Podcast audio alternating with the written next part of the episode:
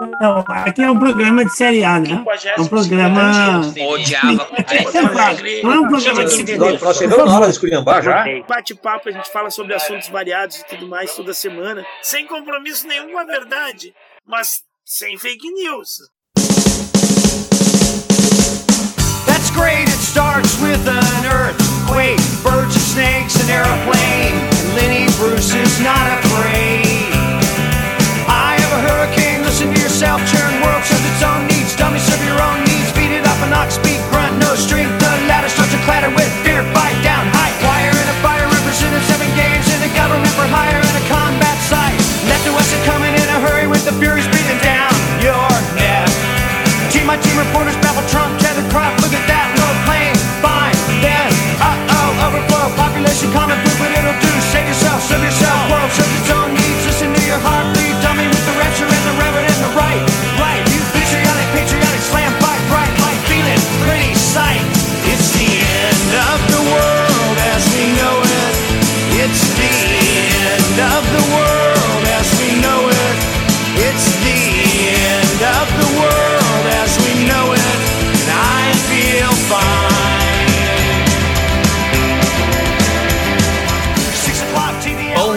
boa tarde, boa noite, meus amigos e minhas dianas do Brasil e do mundo inteiro. Está começando mais um bate-papo semanal, a hora dos Saldanhas. Hosteando esse episódio, mais uma vez esse episódio, eu, André Saldanha, e comigo, meu amigo colega Ivo. Boa tarde. Boa tarde, André. Boa tarde aos queridos ouvintes. Boa tarde, bom dia, boa noite. E vindo aqui pela sétima vez, ele que está na sua cartelinha para ganhar o microfone na participação número 100. Vamos lá, Léo, que só falta agora 93 episódios. Ele, professor Léo Prado. Hello, hello, vocês todos que ouvem aqui a Hora do Saldanha. Que prazer voltar aqui mais uma vez e marcar mais um ponto na minha cartelinha, porque me foi prometido 100 participações e um microfone igual ao do André. Boa noite, querido súdito da rainha. Boa noite. noite. Boa noite, querido colega Ivo. Obrigado pelo convite. Um prazer estar de novo aqui na Hora do Saldanha. E bora lá, vamos falar do que for. Que eu... Ah, antes de eu encerrar o meu boa noite para todo mundo, primeiramente, fora Bolsonaro, Lula no primeiro turno, preferencialmente. Não sei se o Lula, mas enfim, esquerda no primeiro turno, preferencialmente. Mas esquerda então não vai ser, pelo jeito. É, do jeito que tá com o Centrão. Bem, hoje é o dia 12 de, de, de fevereiro de 2022. Faltam 322 dias para o Bolsonaro sair do governo. E falta. Yes! Que assim seja, amém, saravá, oxalá. Bora lá. Fazem aniversário hoje Abraham Lincoln. É, Eu- Ele morreu já, coitadinho, deram um tiro nele. Também faz aniversário hoje Charles Darwin. Ah, também, coitado, se passou. Foi evoluir. Está evoluindo, se transformou a matéria. O Louis Renault, que foi um dos é, é, fundadores da fábrica Renault. A primeira invenção, a primeira é, desenvolvimento dessa fábrica foi o tanque de guerra na Primeira Guerra Mundial. Sabe por que tanque Eu de guerra? um. Sabe por que tanque de guerra? Não, fala Porque- para nós, professor. Porque os, os ingleses lá, quando foram embarcar isso para a França lá, eles, para não entregar o jogo, eles botavam numas caixas de madeira, né? Como se fosse caixa d'água, como se eles estivessem remetendo caixa d'água, né? Então eles botaram o, o, o que a gente, o carro de guerra, né? Que a gente chama hoje de tanque, dentro de embalagens de caixas d'água, como se fosse uma caixa d'água. Aliás, embalagem de madeira, né? Aquela embalagem toda de madeira Sim. e, e marcado caixa d'água. Vocês que dominam a língua inglesa devem saber exatamente qual a, a palavra que eles devem ter usado para nós aqui no Brasil chamar isso aí de tanque. Water tank. É, então é isso aí. Aí e você sabe como é que chama tanque de guerra em Santa Catarina? Como? Trator de briga. E, e você sabe. E você sabe que ele foi a fábrica a Renault, ela é aquela, ela funciona aquela coisa, né? Ela é meio privada, meio pública, meia estatal, meia estatal e meia privada. É uma, é uma empresa de economia mista, então. Uma, uma estatal de economia empresa mista. de economia mista. Muito bem. E é por isso que quando a gente vê os protestos na França, eles tacando fogo no carro, é que é uma forma também de estar protestando contra o governo, que uhum. é uma uhum. idiotice, né? porque o cara vai ter que ir lá comprar um carro novo. Mas, mas é, tudo bem. Quem mais que faz aniversário hoje? Ana Pavlova, era uma bailarina russa. Franco Zeffirelli. Ah, um diretor de cinema. Correto, diretor de cinema. Franco Zeffirelli, ele que uma das obras mais conhecidas dele é a adaptação para o cinema de Romeu e Julieta de 1968. Muito bem. A musiquinha ficou marcada na cabeça de uma geração inteira. É. Como música romântica. Também hoje faz aniversário Costa Gravas, o Constantino é, Constantinos Gravas, mas é mais conhecido Escritor. como Costa Gravas. Ele que é cineasta grego, naturalizado francês. Ele é, ele é assim, ele é roteirista, ele é, é ele é escritor e diretor de, de cinema. Isso. Ele, cara, ele é um cineasta, né? Ele, ele é responsável pelo, o, pelo meu maior trauma de quando eu era criança e que eu desenvolvi sobre a ditadura militar. Ele, ele é o diretor daquele filme é, Missing, o Desaparecido. Ah, é verdade. Que é com, é verdade. com o Jack Lemmon. Uhum. Tu assistiu esse filme, Léo? Pois então, tu estava falando agora e eu fiquei me perguntando se eu já tinha assistido, mas aí quando tu mencionou o Jack Lemmon, eu tenho certeza ele, que eu não assisti. Ele é dirigido pelo Costa Gravas e é o roteiro do Costa Gravas. É, ele, é um, é, é um, ele, ele é de 1982 e ele conta aquela história, é uma história verídica que ele conta, é, de um rapaz que ele desapareceu no Chile é, no golpe de 1973. Uhum. Então, o, esse rapaz, ele ele estava viajando pela, pela, pela América, né? América do Sul, ele era fotógrafo, tirava foto, tinha um, tinha um, um diário dele, coisa e tal, e, e ele desaparece. E, e, o pai dele não consegue é, explicação da embaixada nos Estados Unidos. Então, ele decide ele mesmo viajar para o Chile para tentar encontrar o filho dele. E daí, eu acho, quando esse filme, eu não sei como me deixaram ver esse filme, que deve ter passado a noite num, num super. Num, não tinha tela quente nos anos 80, já tinha. É, acho que já, já era o Bom, super, tinha, super campeões cine. de bilheteria. Super cine. Campeões de bilheteria, cinema. Era super cine naquela Só, época. Só, né? No sábado só tinha o Supercine. Depois eles iniciaram tela quente porque descobriram que, a, que cinema dava ibope, aí começou tela quente.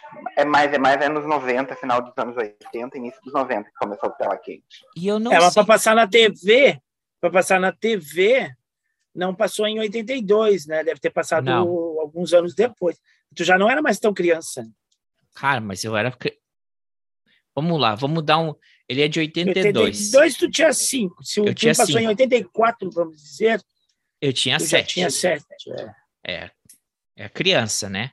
E, e eu, eu, eu, eu fiquei chocado com esse filme. Eu fiquei. Eu, eu, o filme ele não tem tanta violência gráfica, mas tem uma, tem uma cena. Se você.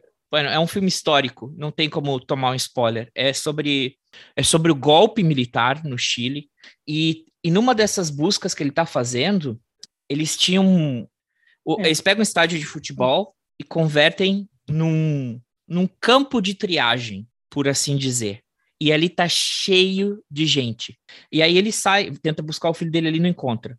O filme vai indo, ele volta nesse estádio. E o estádio está vazio. E aí ele acaba é, sendo informado que todas as pessoas que estavam dentro desse estádio tinham sido executadas. Então, você não vê a cena das pessoas sendo executadas, mas aquela cena do estádio, o campo de futebol com os alambrados e as pessoas dentro, e depois ele vazio, ele para mim foi assim. Estádio Nacional do Chile. Do estádio, é estádio Nacional do Chile. Chocante, cara. Esse filme. E era bem naquela época que estava recém ter, o, o Figueiredo entrega em 83, né? Errou! A gente tem o primeiro governo. Não foi um não, voto. ele não entrega em 83. Ele... O Figueiredo? Ô, André não. Ivo, já que vocês estão falando dessa época, eu queria fazer uma pergunta para você, se me for permitido, claramente. Eu não sei se eu sou muito mais novo do que vocês, ou se é a minha falta de uh, inclinação hétero para o gosto cinematográfico. Pode ser isso também. Mas eu vejo vocês falarem de alguns filmes antigos, às vezes, e eu fico olhando para vocês e penso, meu Deus do céu, e eu não sei do que, que eles estão falando. Esse filme que você está falando agora, André, é, é essa sensação que me passa. Mas eu preciso te perguntar se esses filmes antigos, eles estão disponíveis em algum lugar. A gente consegue ver num YouTube ou mesmo num, num streaming pago como Netflix, Amazon. Para onde vão os filmes antigos? Eu quando vejo um filme saindo de um streaming me dá um calafrio, porque eu fico me perguntando, será que eu vou ter a oportunidade de encontrar esse filme de novo em algum lugar? Vocês têm noção de para onde vão os filmes que os streamings retiram, vão para outro streaming e depois que eles passam por todos os outros streamings, eles caem numa vala do esquecimento e a gente não encontra eles nunca mais.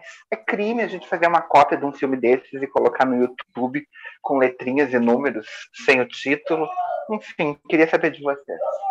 Resposta complexa, Léo. Isso faz parte da evolução tecnológica do, do século XXI, né? Porque a evolução tecnológica do final dos anos do, do século XX nos possibilitou armazenar os filmes, né? Porque antes o filme passava no cinema, ficava um tempo passando no cinema, depois só ia ver o filme se passasse na televisão em algum momento, né? Então tu não tinha acesso a nenhum filme uh, que não fosse ditado por alguém, né? Ou, ou, ele passa no cinema, ele volta a passar no cinema. Por exemplo, eu, eu assisti os Dez Mandamentos porque não sei porquê, alguma distribuidora de cinema, em determinado momento da vida, resolveu pegar aquele filme de 1950 e poucos e botar no cinema de novo. De tempos em tempos, eles pegavam algum filme muito bom e botavam no cinema. E aí a gente via. Fora isso, não tinha chance, nunca teria visto os Dez Mandamentos. E aí, com, com a chegada dos anos 80 e, e a chegada do videocassete, em primeiro lugar, a gente começou a viver, então por isso que vocês têm essa sensação, tu tem essa sensação assim de que tu pode ter qualquer filme a, ao teu dispor, né? Então aí veio aquele fenômeno do, dos vídeos cassetes, das locadoras, então tu podia achar qualquer filme ou praticamente qualquer filme numa locadora, né? Se tu não achasse na tua locadora ali do bairro, tu ia numa locadora maior, tu poderia achar isso. Mas com a, a, a mudança de tecnologia, depois passou para o DVD, Aí que sumiu essas coisas todas e a gente está agora no, no, mundo todo digital, né? a gente está tendo esse retrocesso de que se o filme não tiver num streaming, tu não consegue achar.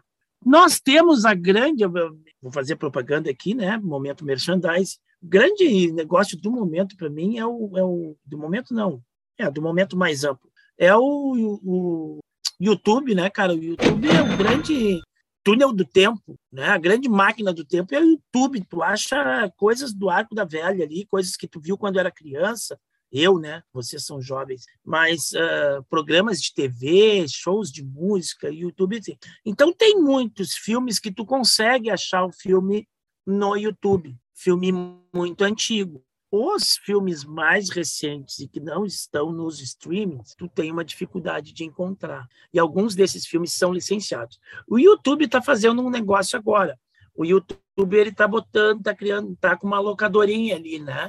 Então, alguns filmes mais badalados, mais recentes, que não estão nos streaming, streamings, ele, eles, eles têm no YouTube, mas tu aluga, tu paga um valor e assiste no, no YouTube. Agora, esses mais antigos, cara, é, tem que contar com a sorte. Eu estava procurando o, o, o, Pink Floyd The Wall, eu não achei em lugar nenhum. Eu acho que eu tenho um DVD aqui. O problema é ter aonde tocar o DVD. Não sei se respondi, não. Eu, eu vou dar uma resposta é, sobre esse filme. Ele não está inteiro no YouTube, mas o que alguma uma pessoa fez Ele pegou o filme e dividiu em, em vários, vários clipes, vários cortes, e criou uma playlist. Aí você pode assistir pelo YouTube. Vários filmes você pode assistir pelo YouTube. Outra, outra forma é o que acontece com o filme quando ele sai do streaming. Provavelmente ele vai estar no catálogo tanto da Google Play quanto da um, ou uh, da Amazon, Amazon Prime, ou da própria Apple, Apple, Apple, Apple Play. Apple, agora eles chamam Apple TV, né? Você, e aí você vai ter que é, ou alugar o filme ou baixá-lo, não é? Ou alguns filmes, assim, quando eu, eu por exemplo, Doni Darko, que a gente falou lá no, no canal do professor Léo, eu e o Pedrão, esse filme tá dublado no, no, no YouTube. Mas eu já, alguns anos, eu já tinha comprado ele pelo, pelo Apple Play. Não é Apple Play, né? Era o iTunes na época, e agora é Apple, Apple TV, Apple Movie. Então, fica a dica, se tu gosta de um filme e ele é antigo, é comprar ele. É a forma mais, é a forma mais, vamos dizer assim, mais segura e mais é, politicamente correta e, e, respeitando os direitos autorais e tudo mais, é tu comprar o filme de uma das plataformas. Aí tu sempre vai ter. Respondi? Então, meninos, é, eu acho que sim, não, claro, eu queria ter uma noção, não era uma coisa do tipo. É, isso que tu tá falando, André, acontece direto. Tipo, eu assisti o Parasita dessa maneira, tá? Eu estava fazendo, na época, os debates com os meus alunos. O Parasita foi o primeiro que eu debati. Minto, o, o primeiro que eu debati foi o Poço. Foi lá no, no, dentro de um grupo fechado do Facebook. E o Parasita aconteceu a mesma coisa.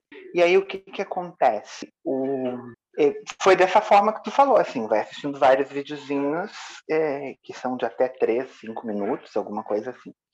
Às vezes tu encontra alguns filmes dublados que parece que passou na sessão da tarde da TV Globo e eles colocaram, alguém gravou e colocou no, no YouTube, né? Mas é isso que o Ivo falou, eu, eu queria fazer um, um destaque, assim, eu amo o YouTube por isso, né? Porque tu encontra grandes clássicos. E eu não me incomodo de pagar se o filme tá lá, entendeu? Porque o aluguel de por 48 horas é não é seis reais, alguma coisa assim, eu acho que vale. Tem gente que paga para ir no cinema, né? Então, que quer pagar seis reais para assistir um filme no YouTube, na Smart TV, com boa qualidade, sem problema nenhum. Mas é, eu estava me perguntando, porque eu, tô essa, eu tenho uma coleção de DVDs, da época que tinha DVDs para comprar nas lojas americanas, e a gente comprava porque colecionava, porque tinha o, o, aparelho de DVD, aquela coisa toda. Eu tô aqui, fiquei aqui refletindo enquanto você falava e fiquei me perguntando se isso não vai acabar voltando. Não sei se na, no formato de DVD, talvez como tu tá falando aí, André, de comprar, comprar numa nuvem, né? Porque no YouTube tu consegue comprar um filme, eu não sei se ele fica lá para ti ou tu, e tu acessa a hora que tu bem entende pela tua conta, ou se tu tem como fazer um download dele. Não sei até que ponto isso é legal ou ilegal. Mas, enfim, grato pelas explicações.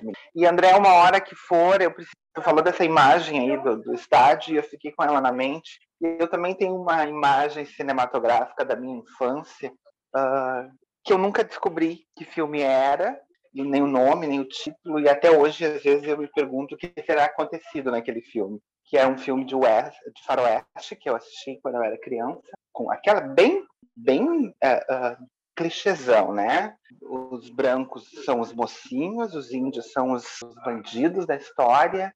E eu tenho uma cena marcada, mas não é na pauta de hoje. Deixa pra lá. Mas fala aí que vai que algum ouvinte nosso que nos segue no, no Twitter pelo arroba a hora do Saldanha é, manda resposta ou manda resposta pelo e-mail no a hora do gmail.com. Fala aí como é que era a cena. Então, é uma cena, uma, é uma tomada aberta daquelas cenas de faroeste muito bonitas, em que índios atacam uma diligência e matam todas as pessoas que estão nessa diligência. E tem uma mulher uh, loira, meio Marilyn Monroe, assim, com uma roupa branca. Atenção, um aviso para os nossos ouvintes. A seguir vai haver uma descrição gráfica de violência contra a mulher. Se o tema pode parecer um pouco ofensivo para você, eu sugiro que você adiante uns dois minutos para frente na fala, ok? Obrigado. e aí eles retiram ela de dentro da de dentro da diligência, deitam ela no chão. Eu acho que não, o filme por si só não deixa muito claro, mas eu, talvez a minha memória de criança não tenha se apegado, até pela inocência. Talvez ela tenha sido estuprada por todos eles, né? Porque eles rasgam, eu lembro deles rasgando a roupa dela. Mas eu lembro do índio pegar areia com a mão, juntar areia com a mão, e ela gritava e ele botava na boca dela, fazia ela engolir aquela areia. Ele fez isso umas duas ou três vezes e ela meteu a mão num bolso, na roupa dela, assim, e puxou um colar de pérola, como quem diz: toma esse colar de pérola, pedindo pela vida dela, né? Que ele pagasse pela vida dela. E aí o índio pegou o colar de pérola e, em vez de botar areia na boca dela, ele colocou o colar de pérola e ela morreu. E essa cena ficou na minha memória, me, me atormentou por anos a fio. E eu cresci e nunca descobri que filme é esse. E eu queria assistir esse filme, né? Que é, talvez seja das minhas primeiras memórias da, da infância com o cinema, da minha relação com o cinema. Interessante, enfim. Se alguém souber e puder mandar me dizer, é um faroeste daquele que passava na sessão da tarde. No domingo à tarde, aí eu não me lembro. Eu sei que era uma programação diurna porque eu era uma criança muito pequena. Não assistia televisão à noite. Sabe qual é o filme, colega Ivo? Não sei, provavelmente com John Wayne. Bem, não sei, não sei. Se alguém é souber, filme. manda para nós a resposta aí. E só mais ah. uma dica, pessoal, no, no, no YouTube, a Paramount Pictures tem um canal no YouTube e os clássicos da Paramount você pode assistir inteiro pelo canal da Paramount no YouTube. Opa, nossa patrocinadora, Paramount. é. Uh, e só respondendo... mandar uma caixa de filmes aí para nós. E só respondendo a tua pergunta, o... O, o, o Figueiredo largou em 1985. É, março de 85. Eu ia te falar, mas aí vocês entraram no outro assunto, que ele larga em março de 85. A transmissão do cargo foi em março. Uh, que aconteceu aquilo tudo, né? O Tancredo que ia assumir ficou doente na véspera, e daí não assumiu, mas é março de 85. Então foi, acho que nesse cenário que eu vi esse filme, e o pessoal deve ter começado porque é, tinha um medo, né, que, o, que os militares voltassem, porque se o Figueiredo não fosse empossado, houve alguns, uh, algumas semanas Tancredo. de que o Tancredo não, não assumisse, né, porque ele acabou vindo a, a ficar doente e ter, ter, que ser internado, e houve, a gente passou por algumas semanas de tensão uh, com a possibilidade da volta da ditadura militar. Então, eu acho que nesse foi... contexto esse filme deve que ter passado. Exatamente. E eu me caguei todo. É. Provavelmente foi isso aí que aconteceu. É muito bem, mas eu acho que já estava. As coisas já estavam. Ah, ah, o mandato era de cinco anos ali naquela época. Eles tinham mudado. Um deles, um dos, dos generais mudou, ou o próprio Figueiredo, que estendeu o mandato, justamente para terminar para fazer a conclusão da abertura, né? Porque a ideia era fazer a abertura lenta e gradual. Tá? Ele já recebeu o bastão do, do Geisel nesse sentido. Final do governo do Geisel, ele já começa a, a liberar um pouco mais as coisas. Tanto é que a, a anistia começa. A última coisa que o Geisel faz é deixar os caras virem de volta, Brizola, Reis, e aquele povo todo que estava exilado uh, pôde voltar uh, para o Brasil, né? E aí tu vai ter a criação dos partidos políticos, também vai acabar o bipartidarismo. Então, uh, o governo do, do, do, do Figueiredo ele já é a transição, assim, ele é da ditadura militar ainda, porque ele é um general que está no poder e que foi colocado lá sem, sem ser votado, ou votado pelo Congresso, controlado pelo, pelos militares, mas ele é um governo de transição já, para abrir para a democracia. Né? Nesse contexto, tem o movimento das diretas já, né, em 84, mas não não passa, não, não, não é aprovada a emenda das diretas no Congresso, não.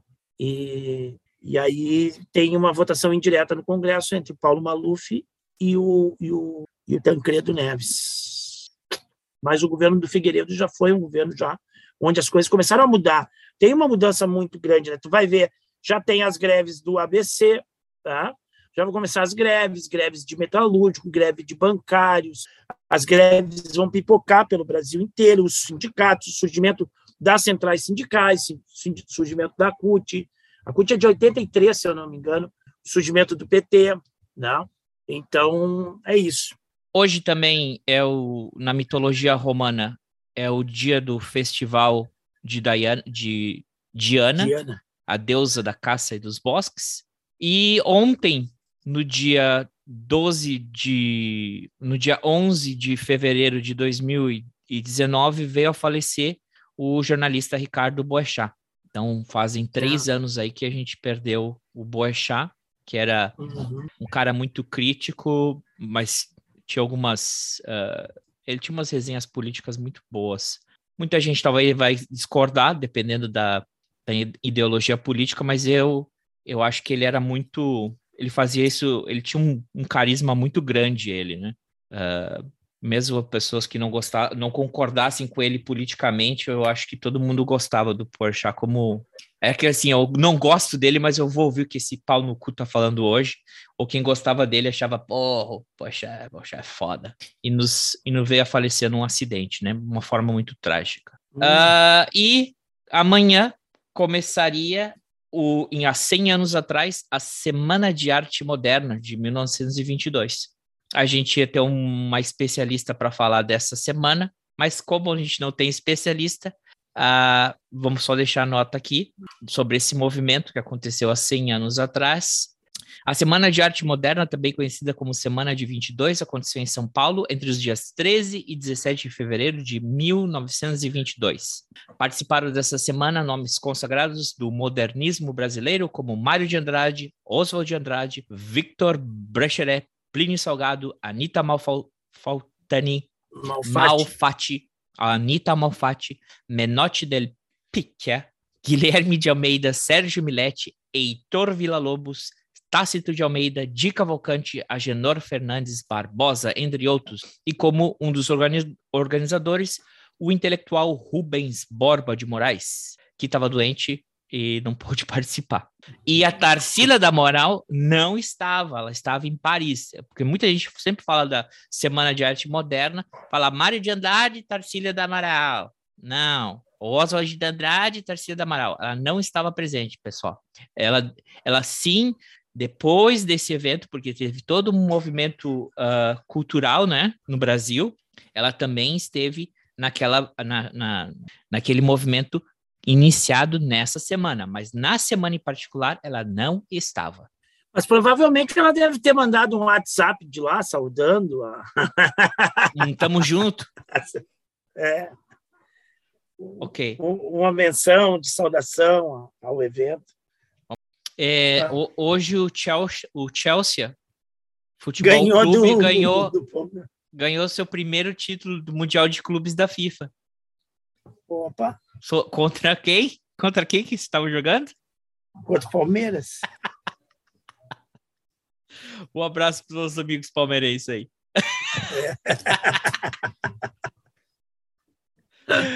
Ah, então eu é isso. eu não gosto do Palmeiras, eu não gosto do Palmeiras. Eu pensei assim, mas vou dar uma torcida. Daí eu pensei, não, não vou torcer, esse é o time do, do, do Bozo. Não vou torcer. É, Perfeito. Eu, vi a notícia que tá ele assim com a camiseta assim, dando um beijo, e alguém falou assim, tá explicado. tá uma cilada? Ah, e também tem uma coisa cara, tem que nós precisamos fazer uma correção aqui. Semana passada a gente, é, eu acabei lendo aquela notícia da da Cássia Diniz, né? Que ela tinha sido é, desligada da aeronáutica por uhum. causa da porque descobriram que ela tinha uma página no OnlyFans uhum. e aquela notícia, apesar que eu tirei do Yahoo Notícias e estava em, outros, em outras plataformas, era falsa. Putz, caímos no golpe da fake news. Caímos no golpe da fake news. É... A guria não tinha página na OnlyFans, a guria não foi demitida. Não, não. A verdade é que ela, é... ela tem formação em educação física, em... ela é especialista em nutrição esportiva, ela sim serviu na FAB, mas como ela passou na Universidade de Medicina e se ia conflitar com, com o trabalho sair. dela, ela pediu o desligamento da, da Força ah, Aérea para ela, ela poder seguir. E ela não tem nada na OnlyFans. E aí eu não sei, eu não fui mais investigar, mas eu vi. É, é, se o pessoal quiser saber, eu vou deixar o link da página dela, do, do, do perfil dela no, no Instagram, que nesse momento já está com 29 mil seguidores. E aí vocês podem ver lá ela contando essa história, essa fake news que aconteceu com ela e, e ela explicando tudo como é que foi, que ela pediu desligamento, por quê e como. E então eu, eu convidei ela, eu falei que pedia desculpa, porque a gente também tinha replicado essa matéria, né? E que se ela quisesse participar para poder dar a versão dela e tudo mais. Uh, de qualquer forma, eu falei para ela pedir desculpas, né? Reiterava minhas desculpas e que a gente ia se retratar aqui corrigindo este erro de pauta, edita pauta editorial, tá? Muito bem, nós somos um canal. Aqui não tem fake news! Aqui não tem fake news. Nenhum compromisso com a viu? A gente tem compromisso com a verdade. Tem, temos um certo compromisso com a verdade. Então, eu vou deixar o link da, do, do perfil da, da Cássia no Instagram. Entrem lá, sigam ela e escutem a história dela, que ela conta em, é, no Reels. Ela conta lá nos posts dela como é que aconteceu essa história, que até internacionalmente começou a, a rolar essa notícia, que o pessoal começou a replicar é, essa fake news inventada aí, caluniadora contra, contra profissional. Tá ok? E da onde será que saiu essa fake news? Não sei, porque eu não sou, eu não vou investigar tão fundo. Tá uma cilada, amigo. Vamos lá. Vamos para a pauta principal daqui. Como o mundo está na iminência da Terceira Guerra Mundial, né? Nós vamos dar sugestões de séries para você não perder seu tempo assistindo antes que o mundo acabe.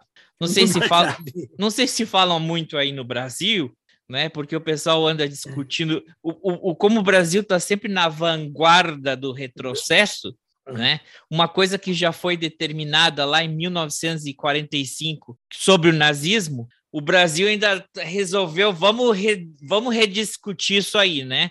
Enquanto é. vocês ficam falando dessa bosta aí no Brasil, por causa que tem um bando de idiota, o resto do mundo, pelo menos aqui no hemisfério norte, está na tá iminência com a terceira, com a terceira guerra, mundial. guerra, mundial. tá? Basicamente é isso. A gente sabe que o, o, o, os Estados Unidos é uma das grandes potências da história que está em decadência, né? Assim como Roma esteve, Grécia, Egito. Estados Unidos é a grande potência que está agora entrando na sua fase de decadência e não existe um, um, lugar vazio, né? Sempre tem uma potência que vai tomar esse lugar, e nesse processo de decadência, ela vai ter que. É, de decadência, não, vamos falar de declínio, né? Uhum. Daqui para frente, cara, o mundo hoje a política vai ser outra. Porque ou ela compra essa briga, ou põe o rabinho entre as pernas, e aí vai ser terreno aberto, né? Para a próxima potência tomar conta. A próxima potência, já sabe, é a China, já está usando só a Rússia como o ponta de lança. Ponta de lança nessa disputa. Então vamos lá. É. Faz comentários, colega Ivo. É, mas só é o seguinte: se acontecer a guerra mesmo, é, é a última, é o nosso cometa lá do Não Olhe para Cima, né? Porque essa semana o Putin falou assim: não, nós não, nós, nós, nós, a força da OTAN, a OTAN é muito superior a nós, né, militarmente mas nós somos uma nação nuclear, uma potência nuclear. Né? Então, o que, que ele está dizendo com isso? Então, ele assim, tá, tudo bem, você se juntar todo mundo aí contra a gente, a gente até uh, não vai conseguir ter força suficiente para ganhar no, na bala, mas nós temos bombinha nuclear, né? E se eles soltarem bombinhas nucleares, uh, os amiguinhos norte-americanos também vão soltar bombinhas nucleares, e aí encerra-se a, a passagem da humanidade por cima do planeta Terra.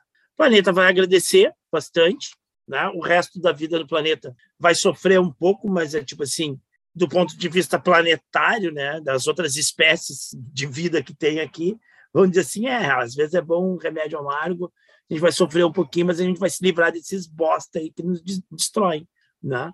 É mais ou menos isso. Então, se tiver a guerra, né, é, é a gente tem que correr para ver as séries que são boas e descartar essas aí que não vale a pena, porque né, se vai acabar o mundo mesmo. Não vale a pena perder tempo vendo série ruim. Exatamente. Diz aí a primeira série ruim. Vamos, ser, vamos contar aqui antes que, que a coisa. Porque é o seguinte, né?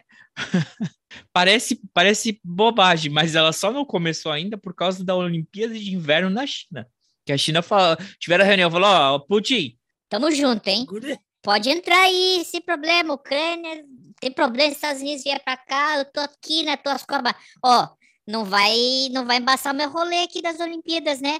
Pô, a gente organizou é. tanto aqui essa parada, vocês vão. Deixa terminar as Olimpíadas, aí vocês, vocês resolvem isso. Mas a coisa tá ficando tão tensa que não sei se vão esperar até o final das Olimpíadas, né?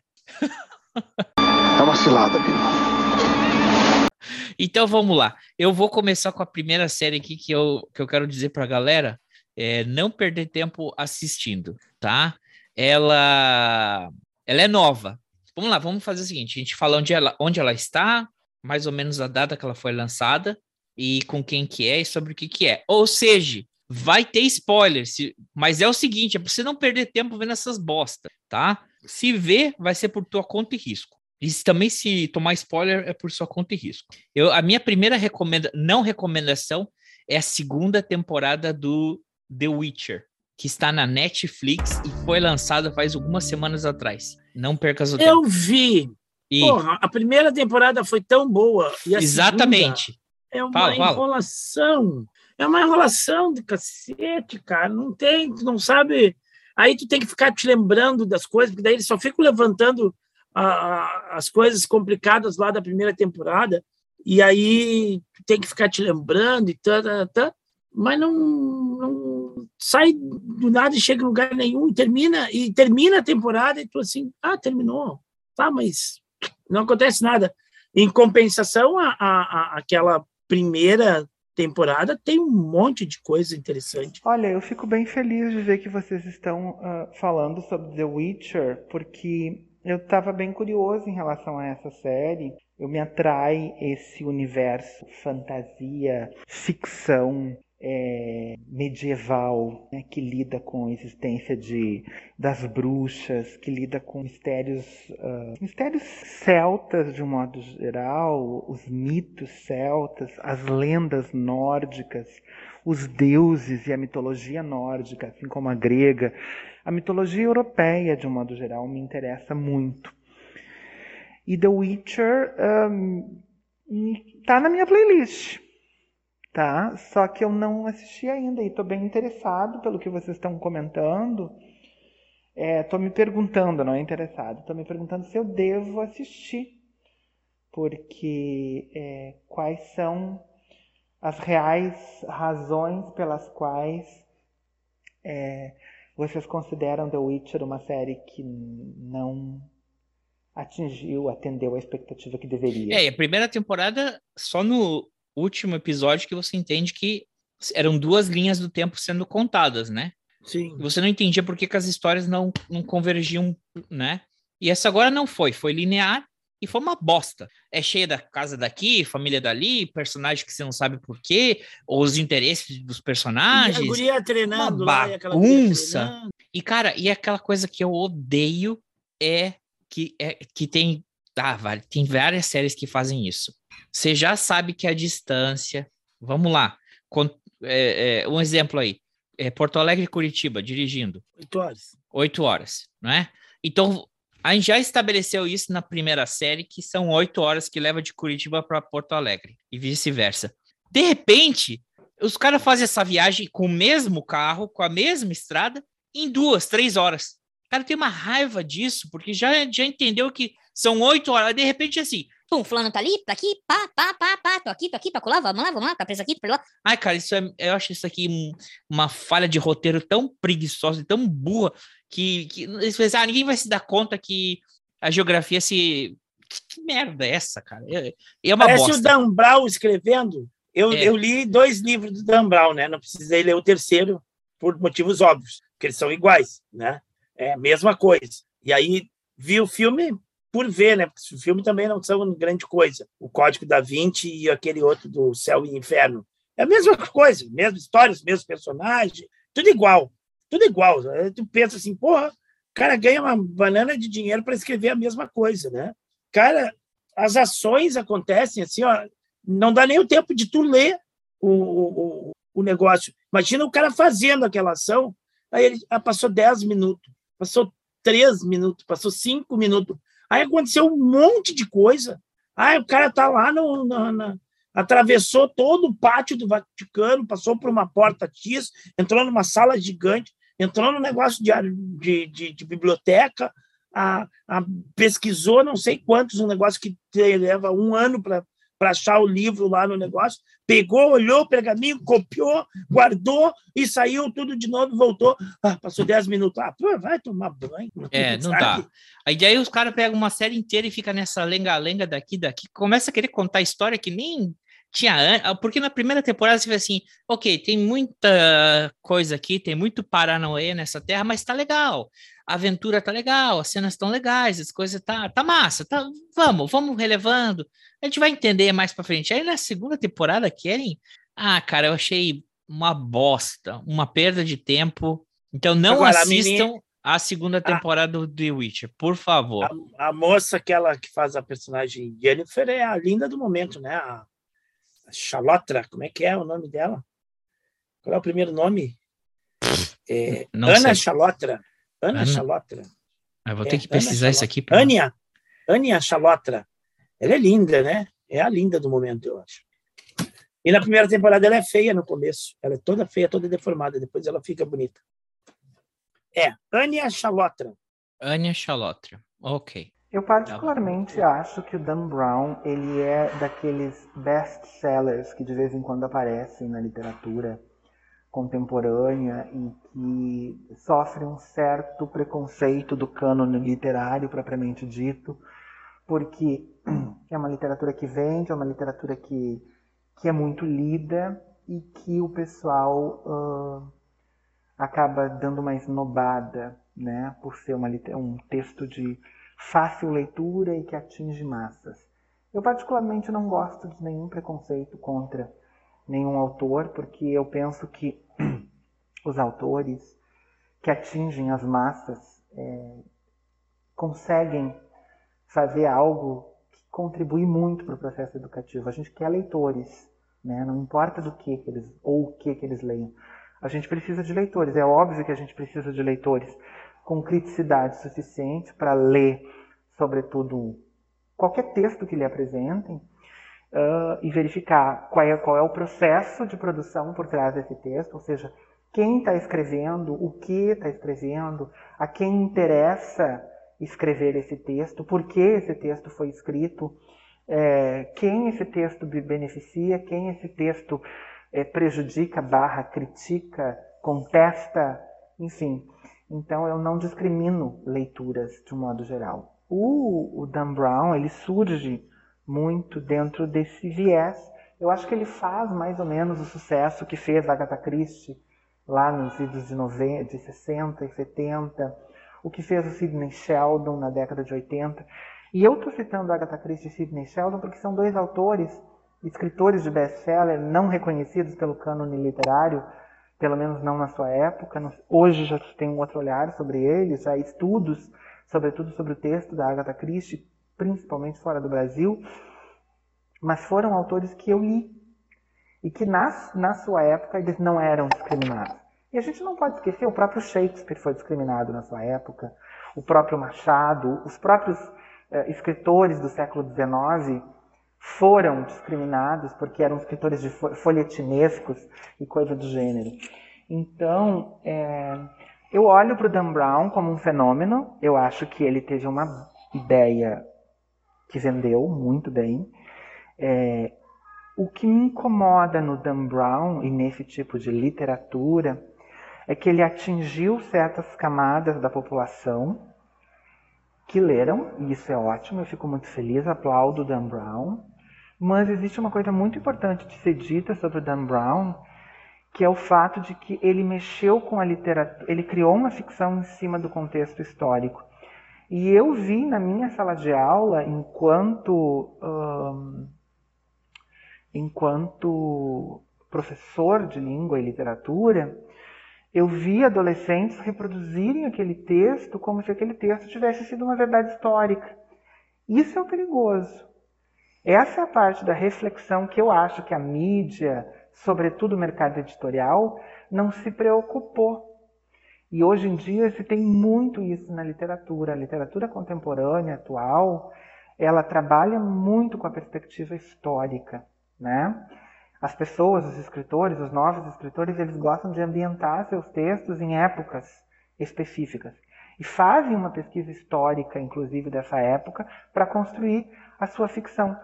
Porém, a gente não pode perder a criticidade de que eles, às vezes, manipulam fatos históricos ou dão as suas interpretações sobre determinados fatos históricos que não necessariamente têm uma accuracy, uma. me falta o termo, mas é, não tem essa, essa uh, uh, verifica, verificação do fato, se realmente foi assim. Então isso é um pouco perigoso, porque se vende história alterada, ficcionalizada, se é que dá para se falar dessa maneira. Esse é o perigoso dessa ficção. É, eu sei que a gente está falando de séries e eu estou fazendo um baita de um parênteses para fazer para falar do Dan Brown, mas eu acho que existe um lado positivo e existe um lado negativo. Primeiro, o Dan Brown fez as pessoas lerem. Ele foi um, um, um ele atingiu camadas de leitores, de adolescentes. Uh, e isso é importante. Ele atingiu um público. Fez um público ler. Se fez um público ler, se você consegue colocar um livro na boca do povo, isso é maravilhoso. Então, quando você vê as pessoas falando do Código da Vinci, isso se transferir para o cinema com esse furor literário, né? no desejo de ver a obra, uh, a obra encenada, né? vamos assim dizer, é, isso é uma contribuição muito forte. O ponto de vista a ser analisado disso é que a gente tem que verificar qual é a, a, a garantia que o mercado editorial vai dar para esse acontecimento, uh, no sentido de que não está garantida a preservação histórica. E aí a gente tem muito isso no cinema, né? A gente vai ver alguns filmes que não têm nenhuma. Uh, não, não são verídicos no que se refere ao contexto histórico, no que se refere ao que realmente aconteceu. Assim como a gente vê telenovela, a gente como vê, ou seja, essa falta de responsabilidade com a verdade que a história sempre teve. Então, esse é o lado perigoso, na minha opinião, do Dan Brown e de outros autores que escrevem ficção em contextos de história, sobretudo os que se deslocam no tempo. Porque uma coisa é eu sentar hoje e escrever uma obra que, ambientada dentro do meu tempo. Outra coisa é eu hoje, em 2022, sentar para escrever uma obra ambientada no século XIX. Ou seja, ela não é uma obra contemporânea do século XIX. Ela é uma obra deslocada no tempo. E isso é um fenômeno literário que tem acontecido bastante. As pessoas, por uma paixão, por um, por um, um fandom, né? de uh, período medieval, de Grécia Antiga, de mitologias, se deslocam temporalmente, criam as suas ficções, e a ficção ela é livre, né? Tu cria o que tu bem entende. O problema é que a gente precisa levar criticidade para distinguir o que, que é fato do que, que é não é fake, né? Nesse sentido, não cabe, mas no sentido de que o que, que é fato e o que, que é ficção. Eu acho que, que o Dan Brown tem essa virtude, sim, de, de popularizar, por exemplo, uma pesquisa histórica. Porque, por exemplo, se pegar o Código da Vinci, ele se baseia basicamente em, em dois ou três livros é, de pesquisadores, né? Que, que foram atrás e que fizeram pesquisa histórica, né? E dali ele, ele levanta as teorias para a ficção dele, né? E aí quando cai no ponto de vista histórico, dentro da, das pesquisas, dentro do, do, do, campo desses pesquisadores, é, hum, tá legal, sabe? Tá, tá, tá legal. Agora, claro, há de se comprovar se esses pesquisadores é, conseguem comprovar né, essas pesquisas e tudo mais, mas do ponto de vista histórico, assim, ele está ele tá tranquilo. Eu não gosto do Dan Brown, por exemplo, na, na questão da ficção dele mesmo, né? No, no, sentido assim de que ele que ele é, é, é, muito fácil de ler o livro dele, é muito dinâmico, é, é, é, é termina um capítulo tu quer, quer ir para o outro. Ele usa uma técnica interessante, né? Que ele, ele termina um capítulo te, te deixando ele em aberto para que tu vá atrás, daí o, o, capítulo seguinte não não segue dali, né? Te joga para outro lugar, daí depois ele, ele, ele, pula ele pula os capítulos, né? Então a, a, a, a sequência daquela daquela daquele assunto que ele estava tratando ali não vem no capítulo seguinte, mas vem num outro, num terceiro capítulo. Né? E assim por diante, ele vai fazendo. Então, isso dá uma dinâmica para a obra, uh, para a narrativa dele. É, é, não vou dizer frenética, né, mas bem intensa, assim, que tu devora o livro, né? Então ele consegue usar essa técnica assim que te faça devorar o livro.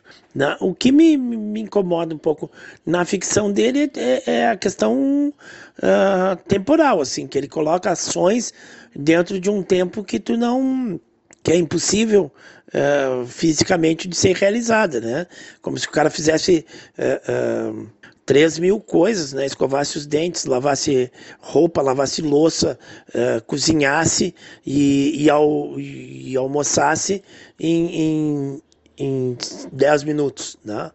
É, isso me incomoda um pouco a, a, a a cronologia das ações dele, assim, é um negócio eu acho meio impossível. Uh, do ponto de vista histórico, não. Do ponto de vista histórico, ele levantou, ele se baseou em pesquisas, em livros que, de pesquisadores históricos, e ali ele, ele criou a ficção em cima daquela. Então, aquela ficção dele não é, não é uh, exatamente mentira, né?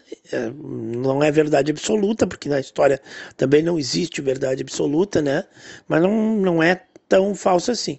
É, e me incomoda, assim, no, no, gênero dele, é ele fazer um segundo livro uh, quase igual ao primeiro, né? Então, se, se no primeiro ele, ele pegou elementos históricos, no segundo ele, ele usa os mesmos, os mesmos personagens, as mesmas dinâmicas, as mesmas coisas. Então, uh, uh, repetiu, né? Então, se ficasse no primeiro livro, estava muito bom. Aí no segundo tu tem o, um repeteco parece que artificial né, da, da história do primeiro. Né?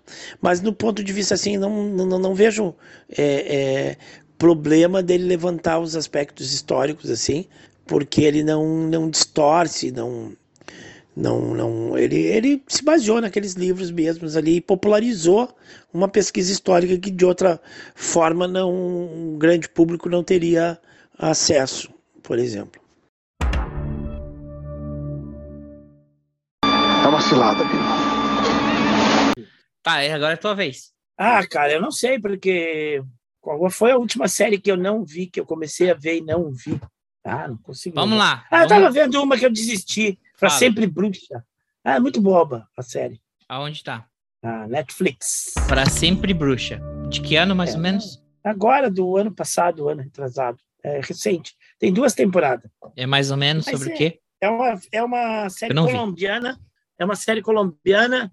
Aí a menina era escrava lá no 1700 e pouco, na Colômbia, em, acho que é Cartagena, e, e, se apaixona pelo filho do patrão.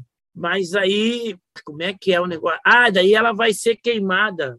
Aí eles resolvem queimar ela na fogueira, que ela descobre, ah, que ela fazia curas, ela era meio curandeira e tudo mais, para lá.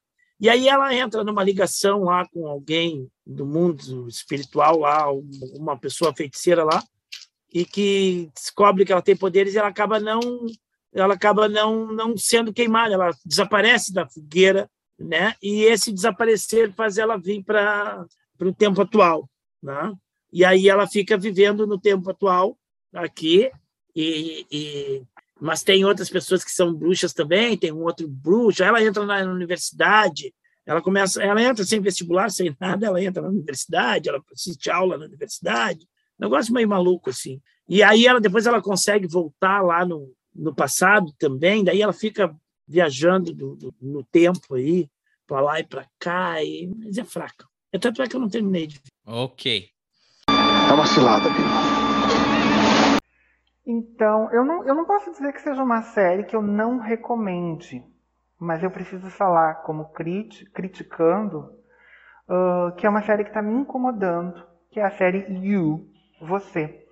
Não sei se vocês assistiram. Eu não vi. É a história de um, uh, uh, de um stalker psicopata que se apaixona por determinadas pessoas e faz de tudo para entrar na vida dessas pessoas. E ele é um excelente hacker e stalker e ele uh, consegue todo o processo de sedução. Mas como toda um, tudo aquilo que é artificial, criado, não é, não tem um sabor verdadeiro, é nunca dá certo.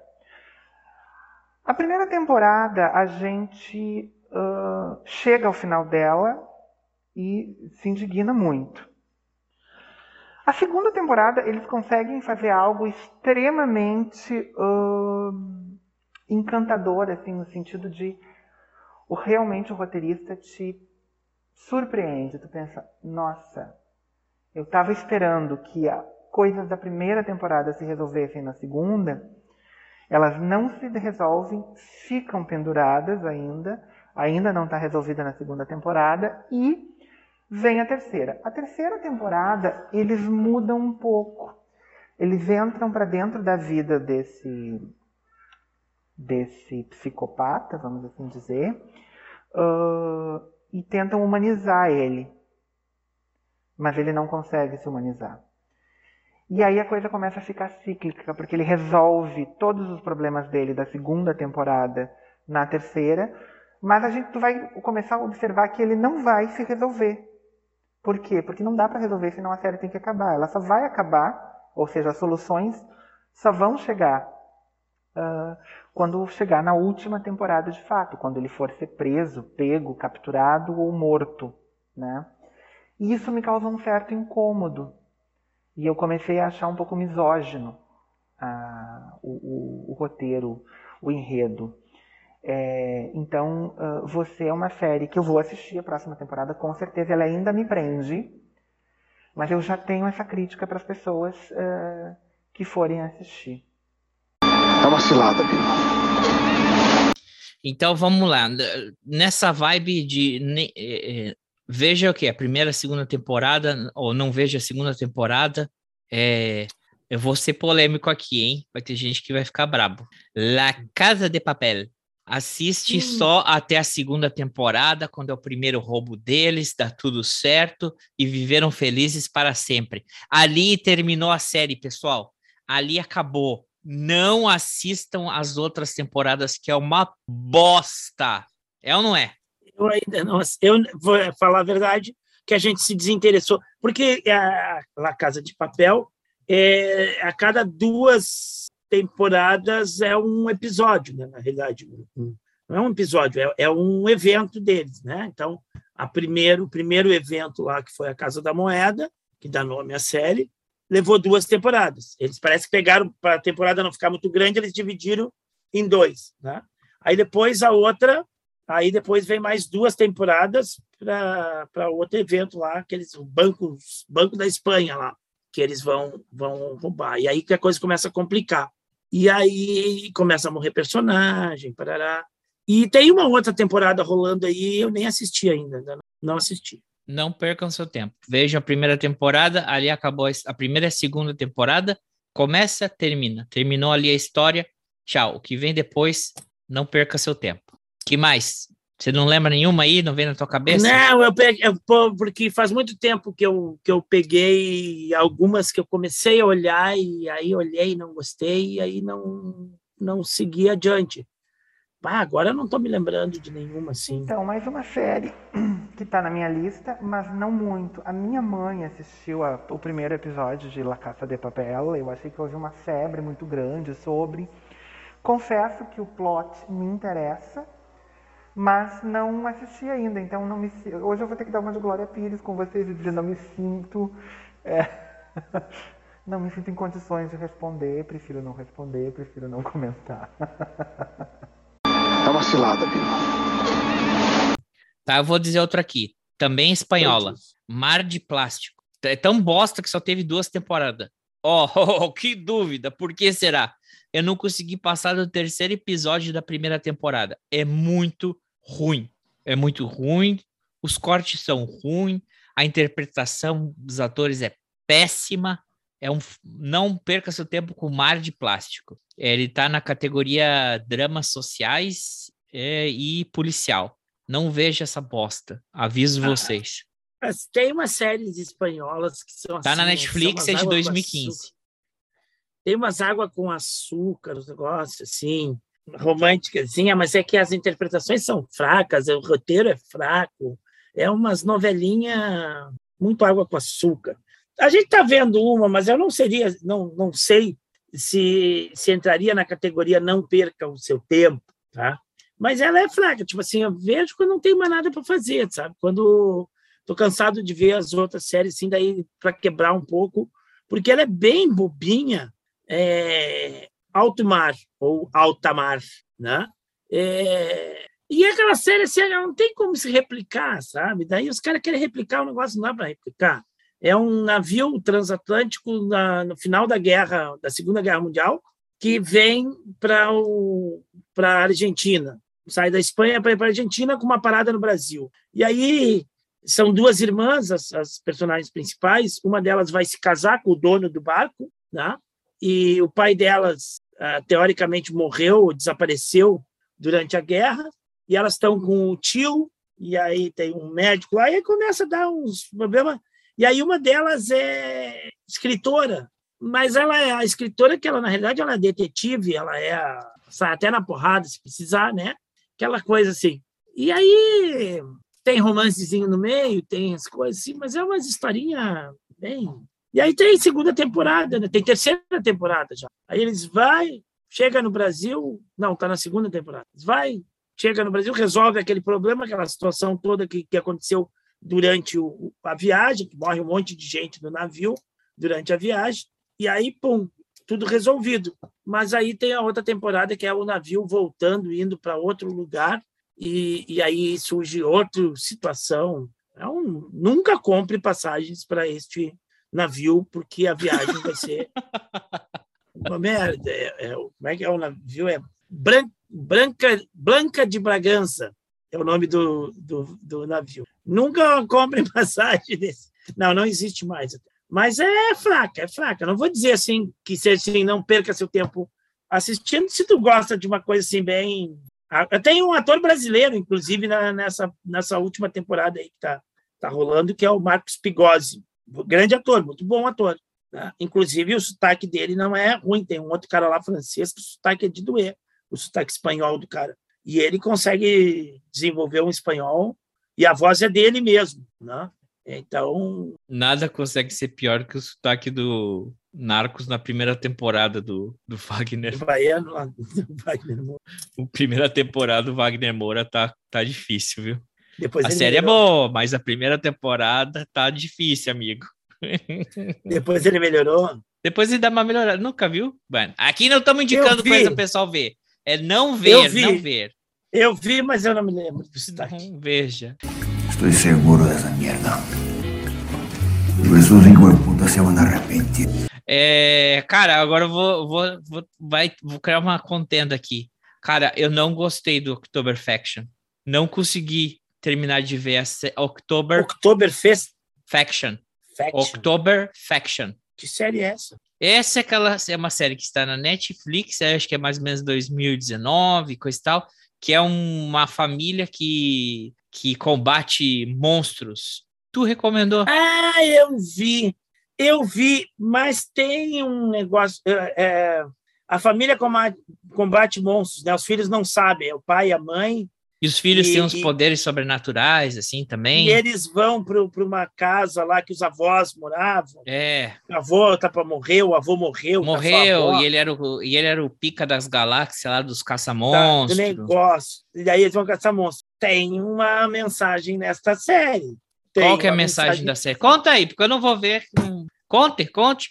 Deixa eu saber, não vai ser quando tiver. A mensagem da série é o seguinte: hum. os monstros não são monstros. Ok. Eles não são ruins. Corra, não são ruins. Queriam comer o pessoal lá dentro do supermercado? Conte, conte. El, el, elabore. É uma crítica é uma crítica às agências de inteligência norte-americana e o combate que os norte-americanos fazem com os latino-americanos. Aham, porque tu vai no, de, no desenvolver da série que tu viu, não sei quantos, quantos episódios tu viu. Acho quatro ou cinco. No desenvolver da série, se tu for olhando com atenção, os mocinhos não são tão mocinhos assim. E na realidade. Não, já dá para saber que eles não são mocinhos. eles vão numa comunidade, os caras estão lá de boa, que é dos magos lá. Os caras vivem de boa, em, em, em, harmonia com a natureza, não prejudicam ninguém, não é? Aí eles vão lá e exterminam os caras, pá, pá, mulher, criança, todo mundo, tu entendeu? Por quê? Porque são uma ameaça ao nosso modo de vida. Então, tudo que é diferente, tudo que não se enquadra especificamente dentro do nosso modo de vida, nós vamos lá exterminar. E nós vamos vender a ideia de que nós somos bonzinhos e eles são monstros. Então, essa, essa, essa mensagem acaba ficando bem clara no decorrer da série ali. Tu começa a perceber. Eu também achava que era uma bosta a série. Eu estava vendo, assim, sabe, ah, vou dar mais uma chance para esse capítulo. É, vou ver, vou vendo, vou vendo, vou vendo. Estava achando uma bosta, mas depois eu comecei a pegar esse lance e, e, e, a perceber isso aí, cara, e a série começa a ficar um pouco interessante. E eu, se eu não me engano, algum deles começa a cair em si, começa a se dar conta de que, para aí, eu não sou o mocinho. Eu sou o agente fodão da CIA, mas na realidade a CIA não é boazinha. Né? Pois é, e só tem uma temporada na Netflix. Achei que tu estava falando de Oktoberfest. Não, não é Oktoberfest. Oktoberfaction. Tá. Tinha a Oktoberfest, tu viu? Não terminei de ver. Mas é curtinha também, depois não voltou mais. Eu não sei se foi a pandemia ou o que foi, não apareceu mais o resto. Pô, mas ela lançou temporada... na pandemia, é dessas séries da pandemia, não é? É. Não, mas eu faz tempo que eu vi ela. E ela parece que termina assim. Termina em aberto ou metade. termina explicado? Não, termina em aberto, né? ah, né? Ela então termina completamente em aberta, né? Olha, as, as, séries têm que ter assim, ela tem que ter uma proposta, elas têm que ser suficiente para cumprir aquele arco, aquela história, introduzir personagens na primeira temporada. Digamos assim, a Casa de Papel teve que dar continuação para uma segunda temporada, ok, ali terminou. Mas... Ah, mas ali ficou claro que eles dividiram. É, foi uma opção comercial deles dividir em duas temporadas, porque na realidade é uma temporada só. Se for pegar a primeira e a segunda, é, é, é aquela história toda que não está que tá se desenrolando, né? Eu acho que a, temporada tem que se propor a vai ser uma vai ser uma série, né?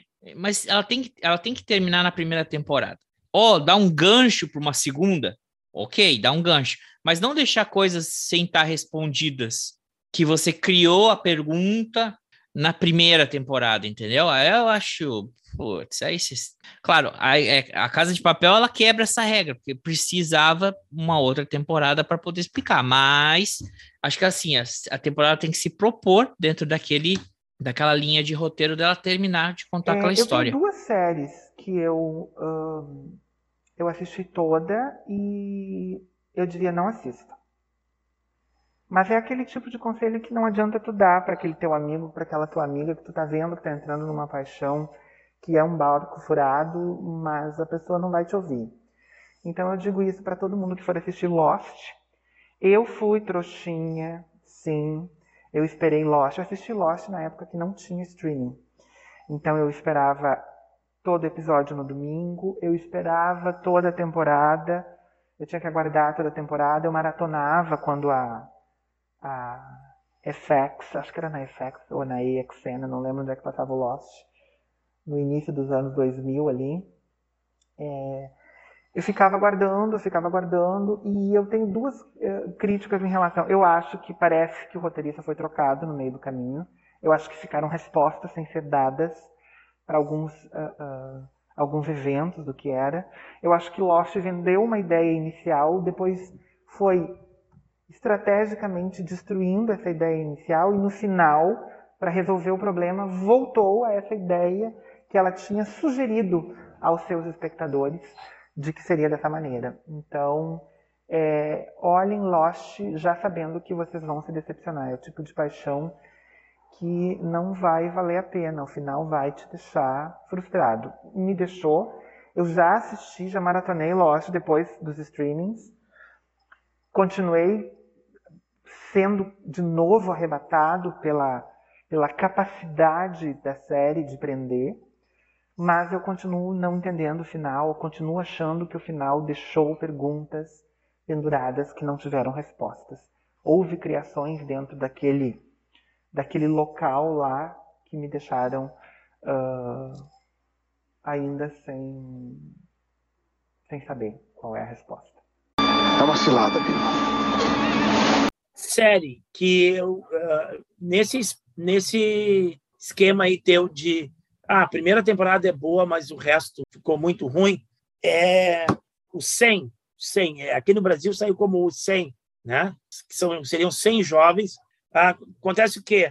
O problema é uma guerra nuclear, um troço na Terra, e fica impossível a vida na Terra, a vida humana na Terra.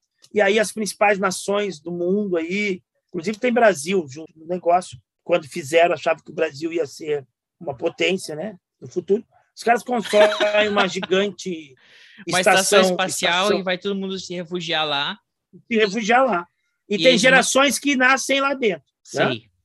E aí eles. Uh, Só que tá dando ruim lá, não vão conseguir viver lá mais, não. Não tem mais, não tem mais, vai, vai, vai acabar o ar lá, não tem mais como eles viver lá, e a saída seria eles tentar a vida na Terra novamente. E aí vai 100 jovens, né? 100 jovens, da, da casa de 18, 19 anos aí, eles vêm numa missão para ver se, se o ar na Terra está respirável ou não. E aí, depois de 100 anos, eles achavam, assim, já passou 100 anos, agora... Não, não eram 100 pra... anos, eram 100 pessoas dentro da nave. 100 pessoas, tá. Mas já tinha passado, sei lá, uns tempão. 200 anos. Não, um é. tempão, é. Bom, que a gente aqui no planeta já nem sabia mais falar a língua inglesa. É, é, Viraram uma tribo. Por aí. Tá, aí eles encontram uns caras que, que por algum motivo sobreviveram, que era uma tribo. E eles encontram um núcleo norte-americano lá, que é umas 400 pessoas, que tem o presidente dos Estados Unidos e tudo mais, que os caras vivem num forte. Os caras que não foram embora ficaram num forte lá e tudo mais. Tá. Só que vai desenrolando as, as temporadas, começa a aparecer mais gente, começa a aparecer mais gente, e daqui a pouco já tem uma multidão, entendeu? Tem cidades super populosas, né? Aí o troço se perde totalmente da, da, da, primeira temporada, sabe? Ele vai se perdendo, ele vai virando um Mad Max, assim, vai virando um, uma outra coisa, até visualmente.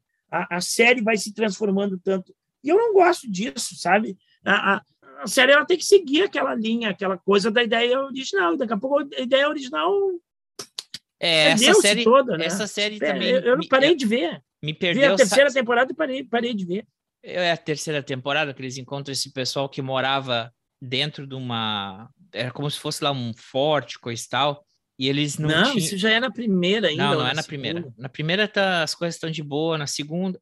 Eu acho que não sei se na, é na segunda, segunda, ou na, é na terceira. Segunda, é na que tem esse pessoal que mora lá, esse forte, e eles não têm imunidade, eles não desenvolveram a, a imunidade para fora daquele lugar. É. Se eles saíssem, eles morriam.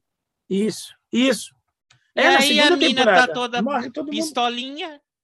ela mata todo mundo dentro do lugar, ela abre o registro de ar, deixa o ar e entrar pum. e asfixia todo mundo. Aí eu, aí eu, qual vai ser a punição dela? Ah, ela foi banida agora. Caralho, velho, essa mina é uma genocida. É? Ela vai nos inimigos dela. Ok, são inimigos, eles estão numa guerra. A solução dela qual que é? ela, ela literalmente ela abre a torneirinha e mata o pessoal, como se fosse uma câmara de gás. Só que não é uma câmara de gás que é o, é o, é o ar do é. lugar. Mas ela mata É, depois ela. Caralho, a depois mina é uma genocida, cara. E aí termina assim, cara. E aí, aí eu vi que na terceira temporada a mina tava de volta. Não, cara. Como? Não tem sentido. Ah, vai, vai é, tava de volta, da, daí ela namora. da heroína. Caralho, velho. Não tem a redenção do Hitler. Como é que isso vai acontecer? Ela é uma genocida, cara. Ela asfixia toda uma população. Não é, é possível, daí... cara. Aí ela namora a chefe dos é. chefe das tribos, dos negócios, aí já tem tribo pra caramba, aí já tem gente. Então eu não consigo entender por que, que aquele pessoal morava lá no forte, que não tinha imunidade se, se tem uma população inteira que tem imunidade, né? E eles mesmos que vieram de fora têm imunidade. Era só aquele pessoal lá que não podia ter contato com ar. O resto, todo mundo pode, sabe? Daí tá, o negócio se perde. Aí achei não, ruim. Não, não, eu, não, e eu já acho que já é uma discussão bem perigosa. É. Bem perigosa, assim, que, ah, meu inimigo, então vamos fazer assim, vamos... Exterminar todos eles e problema solto. Ah, alguém vai ter que ser o ruim aqui.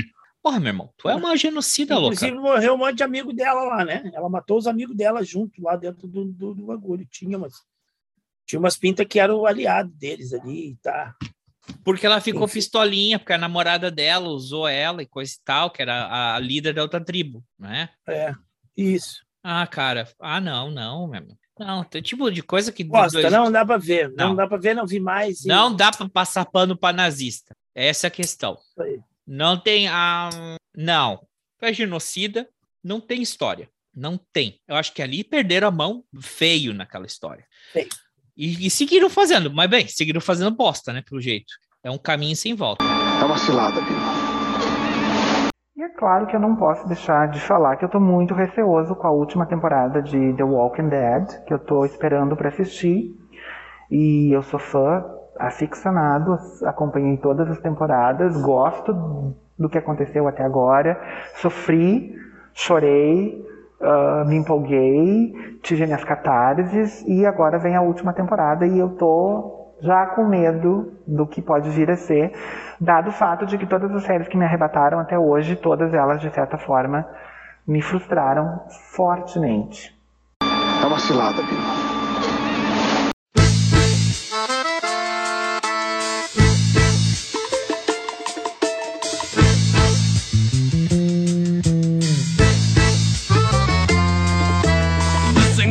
for a broken hearted.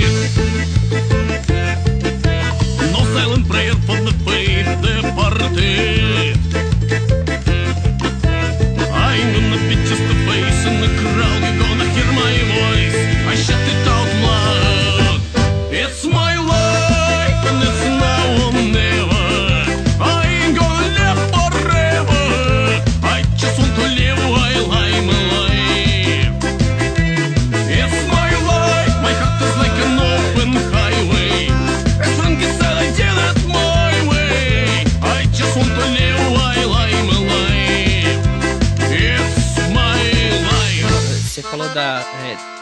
É The 100. Eu vi uma entrevista dela. Eu vi uma entrevista dela, ela é bem bonitinha pessoalmente. Quer dizer, e ela é bem diferente da, daquela. das primeiras duas temporadas, aquela loira, é, de cabelo longo. E até me levou um tempo para reconhecer quando eu fui na, na Comic Con em 2019. Tava ela lá com outro cara que faz também o outro pro- protagonista principal. Eu vi um painel deles. Eu queria ver outra coisa, mas foi que eu consegui entrar na, na fila. Ah, então. Então é são isso, meus algumas amigos. É- Séries. Vai. Algumas séries pro cara não ver, não perder tempo de ver. Vai ver séries boas, garimpo vai ir séries e filmes bons, porque daqui a pouco o mundo acaba aí, daqui a uns dias, com essa terceira guerra mundial, então tu não perdeu o teu tempo. É. Então, gente, muito obrigado pela participação aqui. Eu adoro estar aqui com os meninos na hora do Saldanha. Beijo, André. Beijo, Ivo. Quero meu microfone, por favor, que se registre na minha cartela essa participação. É, queria deixar o meu convite para as pessoas me seguirem nas redes sociais, professor Léo Prado. Toda sexta-feira eu tenho cineminha com os amigos lá no meu canal, que eu entendo como um canal de educação, que forma leitores, que forma cidadãos críticos, que tenta ah, proporcionar conteúdo que façam é, o desenvolvimento dessa perspectiva crítica, né? E na sexta-feira eu tenho cineminha com os amigos, no qual a gente está sempre debatendo um filme que serve para os professores para serem usados em salas de aula com os alunos. Eu acho super importante o audiovisual chegar na escola e que eles possam contribuir, que as nossos debates nas sextas-feiras possam contribuir para uma formação crítica de cidadãos situados nesse mundo, né?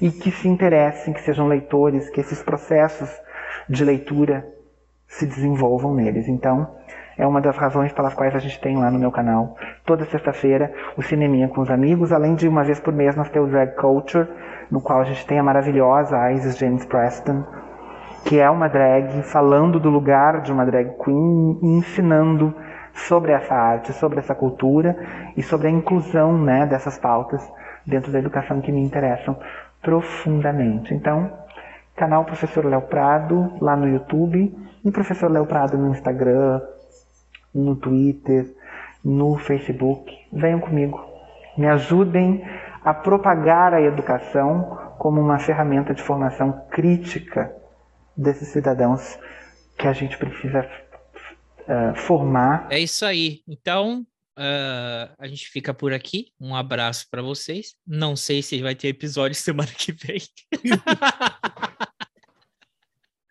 Acho que da semana que vem ainda tem. Acho que até semana que vem rola mais um. Depois. Sim, sim. Fica na dúvida. Mas vai ser a Cara, pior. Pensa bem, são sinais, né? São sinais. Não vai, é a primeira vez que não vai ter. O carnaval foi adiado para maio, né, cara? Então. Então, acho que nem vai ter. Vai, não vai ter. Vai acabar o mundo. Os caras conseguiram mexer no carnaval, cara. Cancelaram o carnaval, acabou o mundo. Acabou o mundo. Cancelaram do ano passado. Esse ano atrasado vai acabar o mundo. Mas tranquilo, porque o capitão tá lá, vai, conversa, vai ter uma reunião com, com, com o vizinho Putin. É... Ah, ele vai? É, ele tem, essa semana, né? Tá, tá assim na, na, na, agenda do Putin. É, destruir o planeta, assim, a primeira coisa. Destruir o planeta. Segunda, né? Invadir a Ucrânia. Aí, é, é, terceira, a, a acabar de assistir às Olimpíadas de Inverno. E aí, assim, a visita do, do Bozo à Rússia. Essa é a lista, né? Ele tá indo. Eh, ele vai cumprir assim até ele chegar na, lá em cima, né? Na, no ah, topo eu achei da que lista. ele ia acabar o mundo primeiro. Ele disse, ah, vou acabar logo. Mas ele não era todo americanófilo? Ele não era amigo do, do, do, do, dos Estados Unidos? Ele não era contra russo, contra chinês, contra tudo? Aí saiu o amiguinho dele lá da presidência, agora ele não fala mais dos Estados Unidos, não bate mais continência para a bandeira americana. Ah, que ele provavelmente ele vai chegar lá e vai falar assim: é... Ô Putin, estou é, sabendo aí que você deu uma ajuda pro Trump nas eleições passadas aí. Eu quero saber se você pode me ajudar a me reeleger aí no Brasil, tá ok? Desça daí, seu corno, desça daí. Desça daí, chifrudo, que que há? Você ganhou, foi ganha, não foi águas pra voar. Acho que ele vai lá É, pedir pro. pode ser Vai isso. pedir pro Putin ajudar ele a ganhar as eleições. Aí o Putin vai falar assim. Aí o Putin vai perguntar para ele: Tu viu, tu leu Tol- Tolstói? E ele disse: Não, eu vi o filme. Ah, caralho. Ah, é isso. Então tá, amigos. É isso, amigo. Um abraço pra vocês. Boa noite. Tchau. Boa noite a todos. Tchau. I am a hurricane, listen to yourself, churn world serves its own needs, dummy serve your own needs, feed it up a knock, speak, grunt, no strength, the ladder starts to clatter with fear, fight down, high wire in a fire, represented seven games in a government for hire in a combat site, left to us are coming in a hurry with the furies breathing down your neck. Team my team reporters